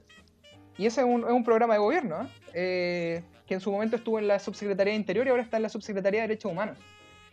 Y, y ahí fue donde yo me empecé a, como a involucrar mucho más con el derecho, a pesar de que hoy en día tengo cierta, eh, cierta crisis vocacional, ¿eh? todavía no, no me convenzo de que, de que soy abogado. Eh, Oye, pero aquí te de he hecho- muy seguro, weón. O sea, ¿qué quieres que te diga, weón? bueno, pero hasta el día de hoy sigo pensando en ingeniería comercial, pues todavía me pena. En la Chile. La chela, bueno, y no te miento, no, es, es verdad, te, estoy- te hablo en serio, o sea, es que es una cuestión que todavía tengo metida en la cabeza. Todavía revisar el Pero- puntaje corte. Claro, exacto. En cualquier momento viene Ingeniería Comercial parte 3. Eh, eh, eh, claro, y, y ojalá la tercera sea la vencida, pues si es que me animo. De hecho, tengo, tengo ese, ese detalle pendiente, aunque con el tema del cambio en el ranking y, y todas estas modificaciones ya quedamos muy, muy obsoletos los de los de la generación del 2009, pues ya no, Sí, no. ya, ya, ya no existimos, ya porque es muy difícil que Amigos, estamos- en la forma. Estamos al borde de haber estado más tiempo, y esto ya lo he comentado en todos los capítulos, lo voy a seguir diciendo. Estamos al borde de haber estado más tiempo afuera del colegio que dentro del colegio, weón. Y una weá que yo, si uno lo reflexiona así, eh, es un tremendo peso lo que hemos hecho post colegio, weón. bueno, Puede generar hasta una depresión del borde de los 30 años. Bueno, me duele, me, me duelen tus palabras porque hasta el día de hoy yo, puta, soñaría con tener un día en la media, un Oh, día. sí. Porque, puta, en esos tiempos tenía yo otro tipo de preocupaciones, preocupaciones más personales. Hoy en día es como tratar de, de trabajar bien, tratar de... Incluso muchas No veces, digo, exacto, como es que uno, uno al final de cuentas so- sobrevive, weón. No matarse. Eso es lo que uno... oye, oye, pero es- verdad, uno de repente se despierta y como que no le encuentra sentido a la vida, weón. Así que es, es, es- es cuático esa cuestión. Oye, me desconecté en un momento conmigo mismo, porque estaba muy conectado con lo que. Tonto. Sí, no, sí, tonto. Por weón. Eh, me desconecté porque no recuerdo por qué llegué a esta pregunta que tenía que ver nuevamente con el tema del derecho, quizás cuando estábamos hablando de la libertad. Cuando hablaste un poco de la libertad, que claro, pues es un concepto que yo creo que es eh, intrínseco al, al derecho, pues, tanto así como la justicia, bueno, con palabras enormes. Claro. ¿Tú crees que la gente eh, respeta o sigue las leyes por qué? ¿Por miedo? ¿Por, por costumbre? ¿Por, ¿por qué? ¿Qué- ¿Por qué, por qué- qué- qué hay en el humano? ¿Crees tú? Esto ya yo supongo que también es personal, aunque debe haber teoría. eh, de por qué, nos, por qué el humano, en el fondo, en general, sigue esta, esta, esta, est- las normas. Mira, yo creo que hay. Esta es una opinión muy personal, ¿eh? Pero yo creo que hay, ante todo, concepciones valóricas, morales y éticas que hacen que las personas eh, sigan ciertas reglas. Mm. Nosotros, como, como país, la base es- eh, originaria de este país está muy basada en lo que es el cristianismo tradicionalista. Y, y eso implica, de por sí, en cómo está construida la base del cristianismo, es mucha obediencia a la autoridad, obediencia a las normas. Entonces, si bien hoy en día hay una alta cantidad de personas, entre las que me incluyo, igual que de alguna forma criticamos la existencia de esos dogmas o de esa, de esa moralidad o esa moralina, así como por así decirlo, eh, igual hay, ar- hay algo, eh, hay harto de, ese, de esa carga valórica que nos lleva a decir como eh, lo bueno es que nosotros obedezcamos las normas. Claro. Y eso también tiene mucho que ver con una percepción individual. O sea, si yo, mm, tiene mucho que ver con este cliché probablemente, eh, si yo no quiero, eh, yo no tengo que hacer a otros lo que a mí no me gustaría que me hagan. Claro. Entonces yo creo que está muy motivado también por una, por una cuestión individual. Entonces la, el- la obediencia a las normas no, no es, no es porque sí, no es simplemente porque existe una norma, sino porque de- detrás hay intereses individuales y, y también una concepción y una crianza en base a ciertas formas de o ideologías moralistas o éticas. Oye, yo te quería llevar a una a otra pregunta. ¿Tú recomendarías estudiar derecho? Entonces yo recomendaría estudiar derecho, la verdad. Recomendaría estudiar derecho tanto como recomendaría estudiar medicina o recomendaría estudiar actuación o No, no, no, no, no. O sea, ya, ya zanjamos que filosofía y actuación. No, no, no. Oye, yo, yo te- hay una duda que siempre he tenido. Puta, no sé, weón, un, un homicidio, por ponerte un caso. Ujú. Y llega a, a un abogado que en algún momento hay alguien que le da toma el caso y lo tiene que defender pese a que de repente está clarísimo que es culpable. ¿Cómo, cómo funciona ahí esa parte como moral? ¿Qué, ¿Qué pasa si a nadie quiere tomar un caso? ¿Ha pasado en algún momento de que alguien haya hecho algo tan terrible? Siempre hay un Gottman. que Claro. Oye, ¿ustedes han escuchado alguna vez la famosa objeción de conciencia? Eh, sí, po. Puta, sí, en periodismo tenemos algo bien, bien similar. Ya, eso pasa mucho, bueno, quedó muy, muy, mucho en, en discusión con el tema del aborto en tres causales. sí, pues los médicos. Eh, los médicos, sí, el, el derecho, incluso la misma institución, o sea, una persona jurídica, podría eventualmente invocar la objeción de conciencia. Hay casos en que, sobre todo para personas que trabajan en, en el ámbito público, que podrían eventualmente eh, acogerse a la objeción de conciencia. Ahora, es un tema bien polémico, porque digamos que si tú trabajas por una institución pública, en este caso la Defensoría Penal Pública, eh, tú- tu trabajo de, de alguna forma es representar a- o defender ante un, en un juicio a una persona que está indicada como, como acusado, en este caso de, de haber cometido algún crimen o un delito. Entonces, eh, es difícil. Pero sí, espérate, Eh, espérate, en tengo que que tenerte ahí, genera- tengo que tenerte. Pero si es, sí, sí, sí. pero si es, bueno, todo el mundo sabe que el weón que está defendiendo es culpable. ¿Qué hace, weón? ¿Lo defendís mal? A, a eso voy. A eso voy. ¿Dónde está la ¿Qué pasa persona como el ser humano que siente, weón? Que dice, ¿cómo mierda, amigo, estoy defendiendo a este conche su madre? No sé, pues, ¿cachai? O por es que hay- trabajar en esta weá también de defensoría, weón, no sé, ¿cachai? Como, ¿Qué pasa ahí con Bueno, el ser mira, humano? A ver, hay una cosita, ¿eh? la defensoría, eh, voy a- es una cuestión súper que no debería decir, pero la defensoría pagan bastante bien, ¿eh? La defensoría penal pública cuando tú no eres un defensor público penal licitado, sino que un, un defensor penal público como funcionario de la defensoría, pagan bastante bien. Entonces yo creo que hay una motivación extra ahí. Esa es la madre Y- del cordero. Y, y lo, y lo otro es que Llegamos, también... oye, llegamos. y lo otro es que también llama mucho la atención el derecho penal. El, el derecho penal es muy entretenido, entonces a las personas que les gusta el derecho penal, que se dedican a eso, Que te tiene que gustar el teatro igual, pues. Sin duda, sin duda, porque claro, tenéis que ser convincente. po. O sea, no es como ir Hay a sentarte. tú- de, hecho, de hecho, eh, eso, por, por eso es lo que hablamos delante, argumentable a la vez que interpretable. El tema es que tú no puedes ir a sentarte a un estrado a leer un papel. Eso está prohibido totalmente. Y de hecho, tú tienes que realizar realmente una dinámica en el tribunal, eh, muy al estilo de películas, sobre todo en el caso, en el caso de, de- de delitos o crímenes que se, que se ventilan en estos casos en tribunales orales Así mismo. Entonces tú tienes que lograr eh, con una dinámica que en este caso tu representado, en este caso tu, eh, a quienes tú estás defendiendo, logre eh, dar su versión de los hechos. eh, tú, tú tienes la posibilidad también como abogado de hacerle preguntas a, a- a los testigos, eventualmente incluso confrontar a la víctima. Eso, eso también es complicado porque se genera una revictimización. O sea, en el caso de que la persona realmente haya sido víctima de un delito grave, si es que no fue homicidio, por supuesto, pero eh, si es que fue víctima de un delito grave, a- eh, si tú le haces preguntas que, que lamentablemente lleguen muy, muy fuerte a la persona, obviamente va a generar Sí, un, un problema, ¿cachai? Pero, pero eso, o sea, yo, Bueno, ahí- el- a mí me parece que... Yo recuerdo haber conversado con abogados, hablamos harto como el tema de las preguntas abiertas, me acuerdo de las de cómo, de cómo, de cómo se tenéis, cómo utilizar el lenguaje en el caso del derecho penal. Bueno, esto hay un mundo, pero bueno, se han escrito libros incluso, que son francamente obras de teatro. De hecho, a nosotros nos hicieron llegar en algún momento como casos en el que explicaban cómo eh, eh, tal abogado había hecho tal uso del lenguaje, entendiendo cuál era la persona que tenía delante. Y, y cuáles eran los errores, ¿cachai? O, o cuáles eran las estrategias comunicativas que había utilizado. Era un mundo, pero bueno, era una clase de teatro. De hecho, parte importante de la obra la basamos en ese, en ese fragmento, en ese libro. Sí. No, una locura, bueno. Es una- es muy, muy entretenido, bueno. pero ese es como, claro, pues es como un poco el, el derecho de película igual.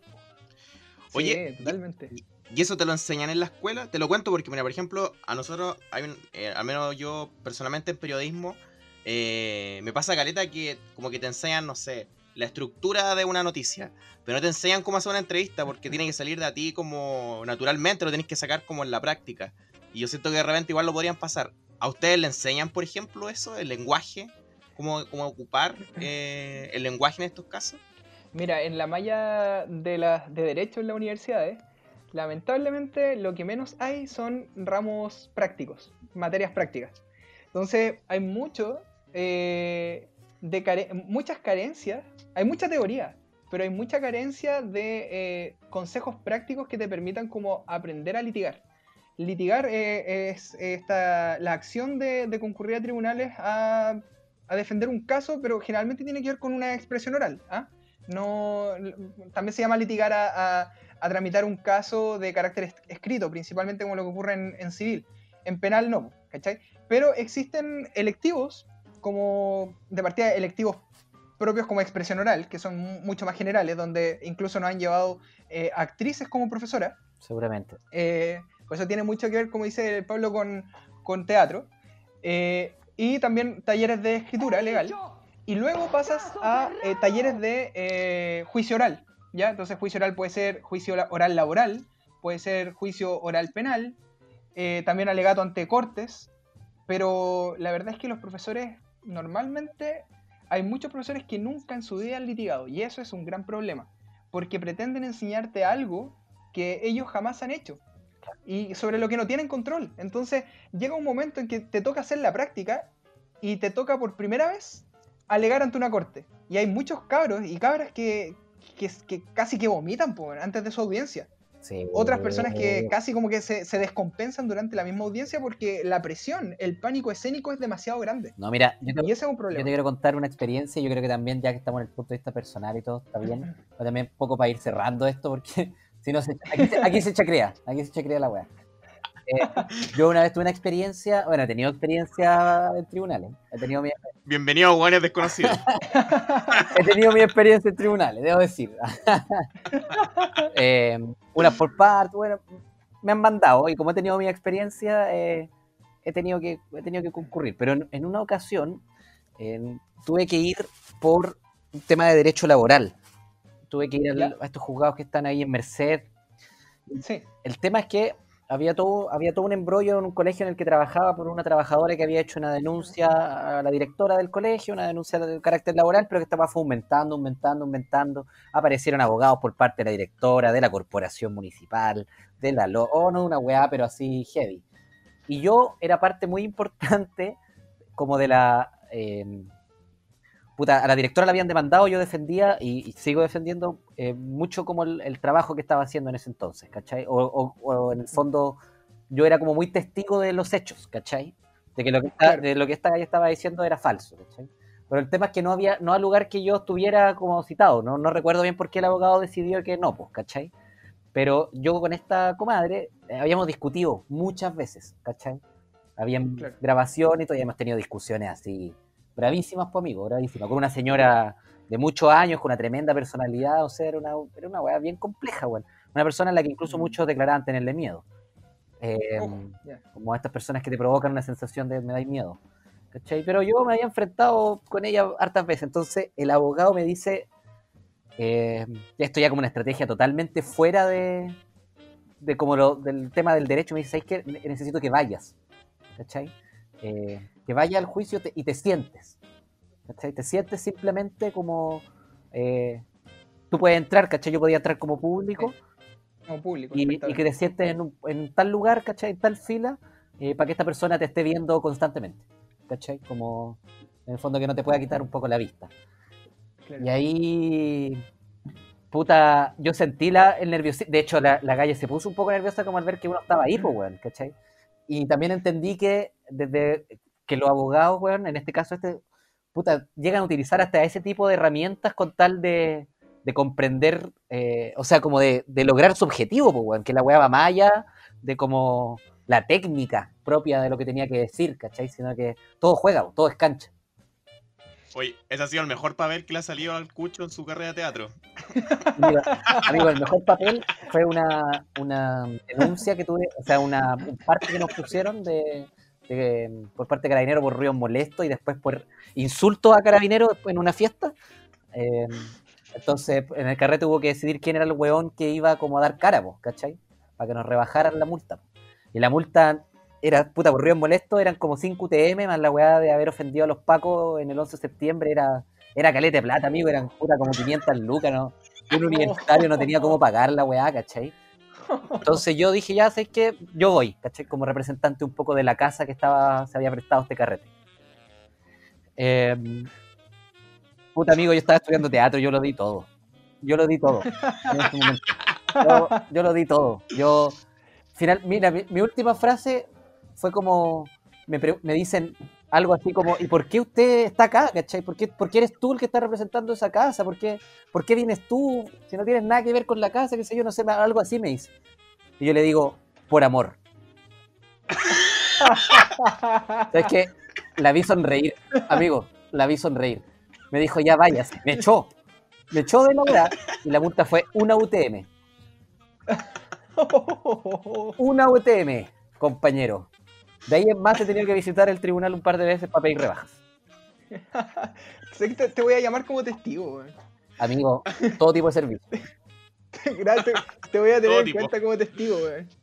Tengo un juicio ahora pronto, así que necesito un testigo que me, que me llore. Sí, Por por favor. hacer un ejercicio. Hay un, poco, hay un poco de teoría ahí que se ha aprendido para soltar la lágrima en el momento justo. Hay cancha, pero- hay cancha. Pero ¿sabéis que es, es- es real eso lo que, lo que dicen ustedes?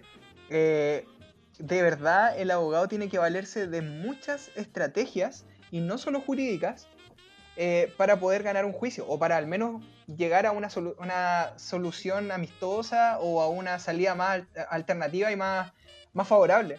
Y de hecho, una, una muy típica que se ocupa, que, y también me ha, me ha tocado ocupar en algún, en algún momento, es poner nervioso a los testigos. Y con preguntas obviamente que tienen que ver con el caso, pero preguntas que hagan que el testigo se contradiga. Y, y tú empiezas a ver cómo eh, la persona que, que denunció, en este caso, en, materia laboral también, ¿eh? Eh, se empieza a poner nervioso porque el, el testigo está respondiendo mal a las preguntas que tú estás buscando que te responda mal. Sí. Y es increíble cómo muchos testigos realmente caen en eso. Y eso tiene que ver mucho también con la preparación que el abogado hace de sus testigos. Sí, po. Lamentablemente hay, hay una cuestión. Hay una jornada de entrenamiento, po. De hecho, en, esa, en este es caso que eh, en este caso que yo te contaba, eh, éramos cinco los posibles testigos, de los cuales yo, desde algún lugar, al parecer era como el mejor, pero a la vez el peor, ¿cachai? Entonces, este loco como que me sacó de la cancha, me puso ahí como público para molestar, po, ¿cachai? Y dejó a otros dos testigos para otra cosa, o sea, como para ir, para ir, para llevar las preguntas hacia otro lado, po. Claro, para el choque. Para el- Pero eso es, pero eso es increíble porque realmente hay. eh, tú, tú te das cuenta cuando un abogado ha preparado a sus testigos y tú desordenale el puzzle un poquito y los testigos empiezan a decir cualquier cosa con tal de ellos no quedar mal. Y eso eh, eh, realmente se genera un problema en el juicio porque te puede pasar a ti también. A ver, normalmente uno no debería preparar a los testigos. y cuando digo preparar no me refiero a cómo diga esto y que sea mentira, no. Muchas veces tiene que, tiene que ver con, con cosas que efectivamente son reales, pero que obviamente... Hay que decirla de cierta manera. Exacto, ¿cachai? el, uso del lenguaje, como tú dijiste, es muy importante. Una verdadera partida de ajedrez. Este, este, sí, sí, totalmente, totalmente. Están, moviendo piezas constantemente y eh, llega el momento cuando así jaque. Cuando se te cae un testigo y tenés la posibilidad de votarle al otro testigo, tú termináis el juicio y si bien no lo habéis ganado todavía, tú ya tienes una sensación de que hiciste bien las cosas. Independiente, de hecho, el abogado no tiene una obligación de resultado, ¿ah? Ese es un tema el abogado tiene una obligación de medio y eso se refiere a actuar con la debida diligencia. O sea, tomar todos los resguardos profesionales durante un juicio o durante su trabajo como abogado, pero no está, no está como obligado a asegurar un resultado. Y por lo mismo tú tienes que buscar todas las formas de que, eh, de que si incluso no se llega al resultado, eh, en una valoración de, la, de los antecedentes haya sido una posibilidad cierta. ¿Cachai? O sea, que, sea, que, al final de cuentas la, decisión quede entregada al juez y no por una negligencia tuya que terminó de alguna forma afectando el, juicio.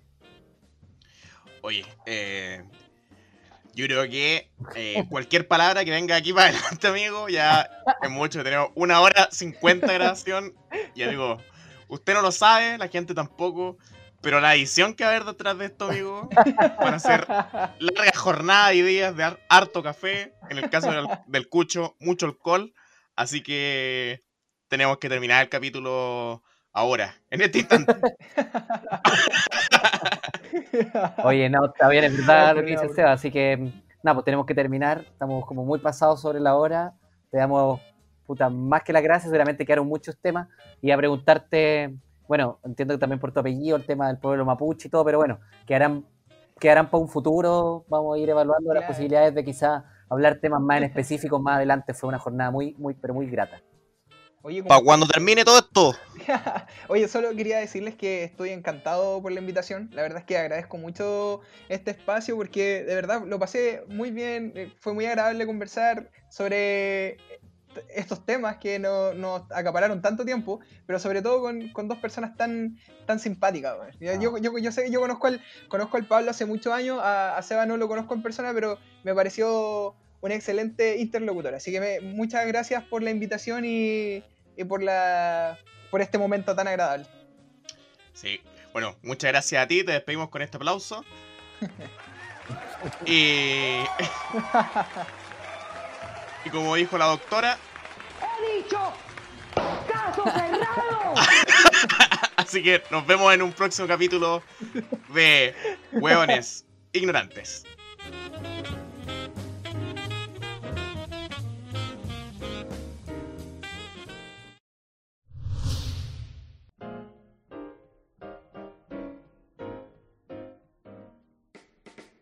Bien, después de esta pequeñísima, pequeñísima pausa, eh, estamos.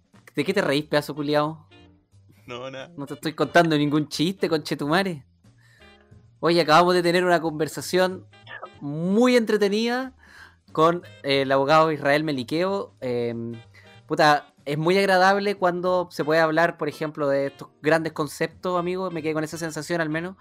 Y podí eh, hablarlo con un lenguaje coloquial, weón. Hablarlo con un lenguaje sencillo, con un lenguaje en el que, en el que no se hace complejo poder, poder desenmarañar todo lo que es el mundo del derecho. Evidentemente, weón, en una conversación de una hora, tampoco es que, weón, vayamos a salir abogados de esta weá, pues, weón.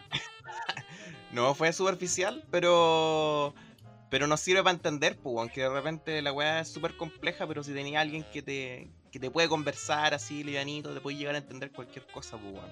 Sí, súper importante. No ser experto en algo, pero pero sí comprender pequeñas cosas y puta más que nada necesitáis como apoyo de repente para entender weas como el derecho, weón. Sí, yo ahora le estoy mandando ya algunos WhatsApp para que me ayude con algunos problemas legales que he estado teniendo, amigo. Así, para que te saque de cana, culiado. tengo, un tengo un par de multas impagas por ahí todavía, que no me las pude sacar con la excusa del amor. Sí, vos, culia, bueno, era lo que nos faltaba, bueno, ignorante, un abogado. Así que va a quedar como abogado fijo del programa en caso de no lleguemos a meter en algún problema. Sí, nos falta, show, nos falta el médico nomás ahora. Nos falta el médico, claro. El cirujano. Este, este programa en realidad nació para sacarnos las dudas que teníamos personales. O sea, nos vamos a contratar un médico y le vamos- va a ser un capítulo de una hora contando nuestros problemas físicos, como qué es la escoliosis, cómo lo puedo arreglar. Consulta gratuita. gratis. Claro, exacto, weón. Porque eso es lo bueno de este programa, porque tampoco le pagamos a ningún culiado, entonces. No, nosotros invertimos. De hecho, vamos a salir terriblemente profesionales de mucho, en muchas áreas, weón. Podríamos contratar a alguien que nos enseñe a hacer pancito, weón.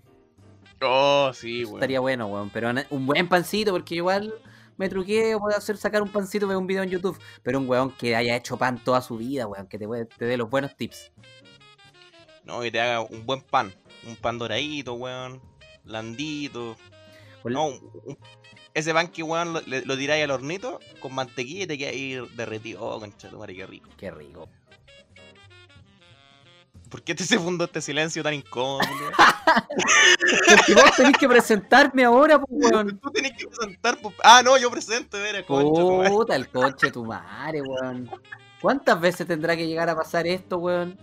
Yo todo el rato tirando el chicle para que lo hiciera. Todo, weón, esta vez ha sido un eterno relleno, culiado. Ya, culiao. Nos rellenemos más y presentemos entonces nuestra sección estrella de Muy interesante. La sección que busca navegar por el profundo mar del conocimiento, explorar el cuerpo humano, el mundo y el universo, hablando de temas que en conclusión son muy interesantes. Dale por el arma. Estaba bailando, amigo, estaba bailando. Me fui en la ola. Ponme la música, ponme la música. Ahí sí, ahí sí. ¡Uh! Ya. Oye, amigo, es que más encima esta música es muy importante para lo que voy a hablar ahora porque me da el- el ritmo. De hecho, estoy ahí vacilando. Porque de qué vamos a hablar? Vamos a hablar un poquito de ciencia ficción. Pero, pero no de la ciencia ficción, no vamos a hablar de naves en particular ni de nada. En la sección muy interesante del día de hoy, vamos a hablar de los trabajos del futuro.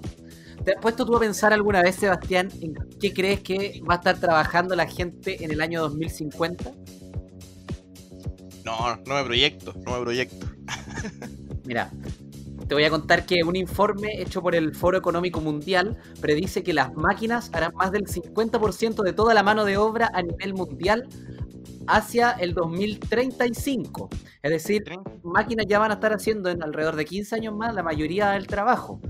Entonces muchas de las ocupaciones es- van a seguir siendo las ocupaciones, pero van a ser reemplazadas por máquinas. Ahora bien, ¿cómo, cómo se va a hacer esto? ¿Qué lugar va a tener que buscar el humano dentro de todo eso? Esa es la gran pregunta. Claro. Y ¿Cómo no nos morimos de hambre? ¿Cómo hacemos para, claro, po, para no morirnos de hambre? Generalmente lo que se dice, weón, va a haber gente manteniendo máquinas. Bien, eso es una realidad. Ya. Pero eh, va mucho más allá. Va a tener que ver con las habilidades que podamos desarrollar.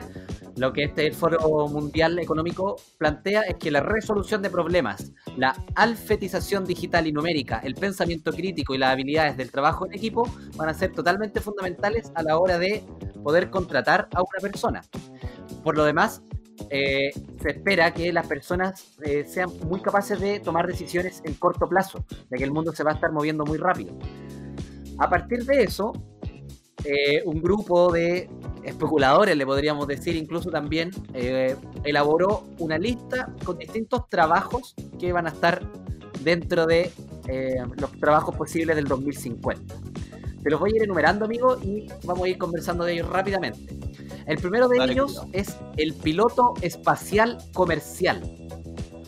¿Qué quiere decir esto? Mira, mira la wea interesante. Dale nomás, después te Con la compañía SpaceX, comandada por Elon Musk, al frente de las iniciativas para llevar a cabo viajes más rápidos, viables y económicos, estamos totalmente convencidos de que en pocas décadas será hora de que los pilotos espaciales empiecen a ser casi como un servicio de, Uber, ya casi como un servicio de transporte, porque eh, la gente va a empezar a poder desplazarse más rápido hacia eh, pequeños viajes espaciales.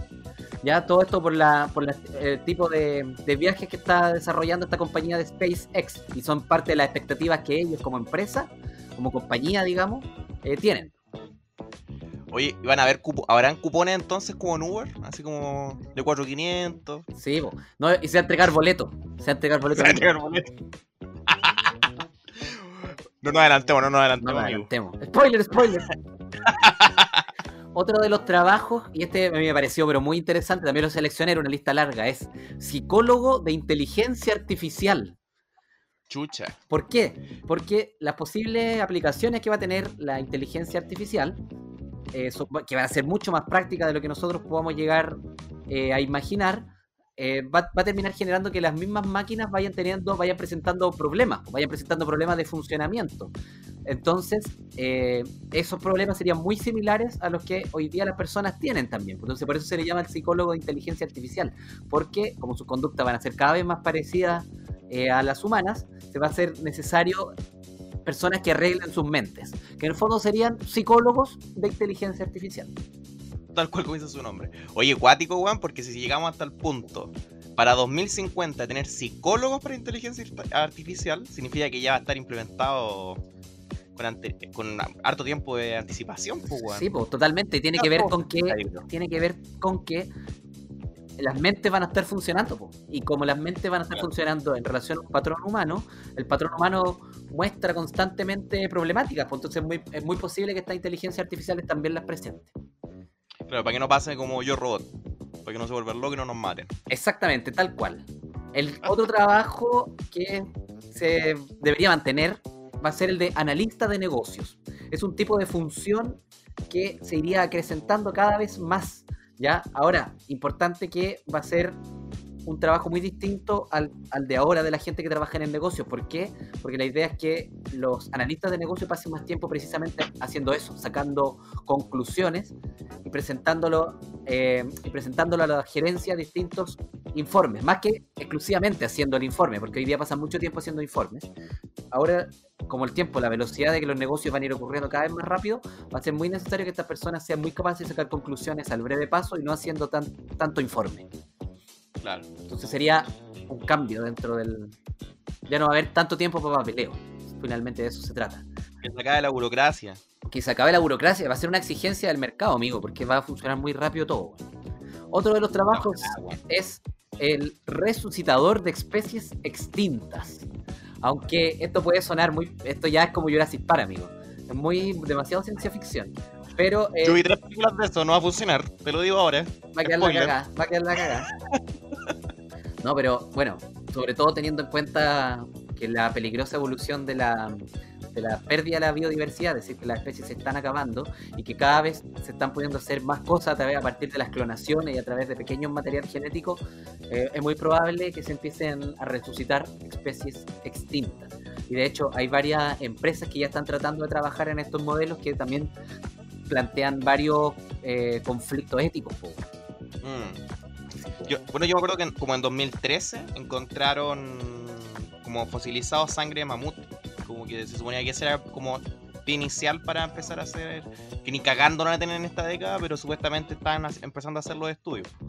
Probablemente, probablemente. Ahora, siguiente trabajo, director de productividad. Ese va a ser, de hecho es un cargo que se llama CPO, que ya se está implementando en hartas empresas, ya como algo que está ocurriendo ahora, pero que probablemente después no existan empresas que no lo tengan. La idea es precisamente esa, poder mejorar la productividad en el lugar de trabajo mediante la supervisión de los servicios tecnológicos de la propia organización y asegurarse que la empresa alcance todos sus objetivos comerciales. Es una persona básicamente que está ahí a, a cargo de que la productividad esté lo mejor y que en el fondo también pueda ir haciendo a través del mismo desarrollo de habilidades dentro de los trabajadores. Otro de los trabajos, ese no merece comentario. Otro de los trabajos que probablemente va a ser, eh, mantenerse va a ser el de fisioterapeuta. Inter- Súper interesante lo que plantea este estudio porque dice que la mayor parte del trabajo, si bien van a ser hechos por, por robot, el del fisioterapeuta es muy difícil porque tiene que ver con un entendimiento del cuerpo que difícilmente va a poder tener eh, otro, una máquina. ¿ya? Es muy difícil que, que probablemente una- se pueda entender de la manera como de amoldarse al cuerpo, que él trabaja un poco de lo que hacen los fisioterapeutas. Y la razón por la que va a ser muy exigido el daño que estaría generando las mismas tecnologías sobre el cuerpo humano. El tema del uso del teléfono, el estar tanto tiempo frente a un computador, etcétera, van a hacer que el fisioterapeuta sea cada vez más exigido. De, una de, las, de hecho, se, se plantea como una de, las de las profesiones del futuro. Bueno, buena noticia entonces para los amigues de fisioterapeuta, weón. Van a tener trabajito hasta el 2050, weón. Desde Buena el noticia. 2050, amigo. Por el resto se seguirán muriendo de hambre. Si llegan hasta el, 2010 hasta el 2050, Ejerciendo. van a tener vida segura. Otro de los trabajos que también me pareció muy interesante es el creador de órganos. Y no solo de órganos, sino que también de cualquier parte del cuerpo. Y eso ya es como, como la parte más cyberpunk del, del futuro. Como imaginarse que, que la gente en el fondo va a poder moldearse, ¿cachai? Y fundamentalmente por el tema del desarrollo de la impresión 3D. Es que con la impresión 3D básicamente podía ser cualquier weá. La idea es que a través de las- del cultivo de células madre pueda ir haciendo órganos de bajo costo, ¿cachai? Entonces, eh, la idea es mezclar esto, pues, mezclar todo lo que es el trabajo de células madre con la impresión 3D para poder generar órganos, tipos de cirugía, eh, manos, etcétera, todo lo que sea necesario hacer. Puta que sería bacán, weón. ¿Qué te haría ahí? Puta que ahorraría problemas, ¿Qué weón. Otro tú. Otro yo. Así claro, no me gusté, me cambio. Hago otro weón. a otro weón que se vea igual a ti, igual, pero que Claro. claro, no se mueva, nada, como que lo, lo, lo podéis tener ahí, haciendo como respuestas básicas, fundamentales. Para dejarlo en las clases online. Claro, Sí, profe, escucha. que pueda, que solo haga como que solo levante el dedito. So- todo ok. lo, lo necesito desde ya. Bueno, son varios más los son varios más los trabajos, los voy a nombrar todos de corrido para no alargar más la sección. Y los otros ya son un poco más evidentes. Uno de ellos el desarrollador de software, por supuesto esos hueones van a estar con mucho trabajo. Debería haber un ingeniero alimentario para impresiones 3D, o sea, un hueón que pueda trabajar específicamente en lo que es la impresión 3D. Un director de drones, claramente va a tener que haber alguna empresa que pueda manejar como todo el mundo de los drones, po, weón, porque seguramente vamos a tener muchos problemas con los drones hacia el futuro cuando hayan tantos. Es decir, probablemente se vaya a entregar, se empiece a entregar mercancía a través de drones, etcétera, se empiezan a hacer muchas cosas, entonces deberían haber servicios que, que manipulen una gran cantidad de drones y anden estos de manera ordenada y no sean un peligro público. Y también lo que es el trabajo del vendedor. Probablemente el trabajo del vendedor va a seguir siendo un trabajo que se va a mantener. Fundamental el tema del, Claro. de la empatía a la hora de vender. O sea, difícilmente... De un que le venda hielo a los pingüinos. por supuesto. Ese weón va a ser clave, fundamental para el desarrollo de la economía mundial. Y bueno, yo creo que con toda esa lista de trabajos queda más que claro que esta sección fue muy interesante. Una sección muy interesante. Siempre quise terminar así esa sección. Me encanta que digamos hartas palabras, pero la verdad es que no tenía ganas. Oye, amigo, súper interesante, weón. Ya me sentí cesante. Nunca mencioné periodista. Ay, está, estaba ahí, weón. No, no, no estaba, amigo. No está ni ahora. No- Se quedó, creo que en el último informe que salió fue en 1915, weón. La última vez que tuvimos de moda. Por ahí, ahí, y ahí se fue, ahí ya el declive, partió el declive hacia el 1930 ya. Bueno, los actores tampoco están muy. Sí, yo creo que ahí, ahí me fijé que era como 1740 más o menos. Ahí, ahí terminó. Ahí terminó el alza. Hasta era rentable. Después ya mal. No, nunca. De hecho, lo- el- la carrera de actuación nunca, nunca, nunca, nunca ha sido rentable. El oficio de la actuación nunca. Siempre fue marginal. Siempre fue mm, hecho por grupos marginales, po, por grupos que no eran parte de ningún núcleo. Siempre, siempre fue marginal. Marginales, pues. Se entiende con marginal. Siempre, siempre, weón. Siempre. Pero siempre, siempre, amigo. Te estoy hablando de Grecia incluso. Bueno, yo creo que ya está, amigo. Yo creo que hoy día tuvimos entre derecho y nuestra sección de muy interesante. Creo que concluimos entonces este capítulo, weón. Como ya dijimos en algún momento, todo lo que digamos de aquí para adelante, arruinamos. Na- ya no podemos complementar más, no a agregar nada más. Así que creo que lo mejor y lo más sano que podemos hacer es terminarlo. Y por ende, chao a la gente.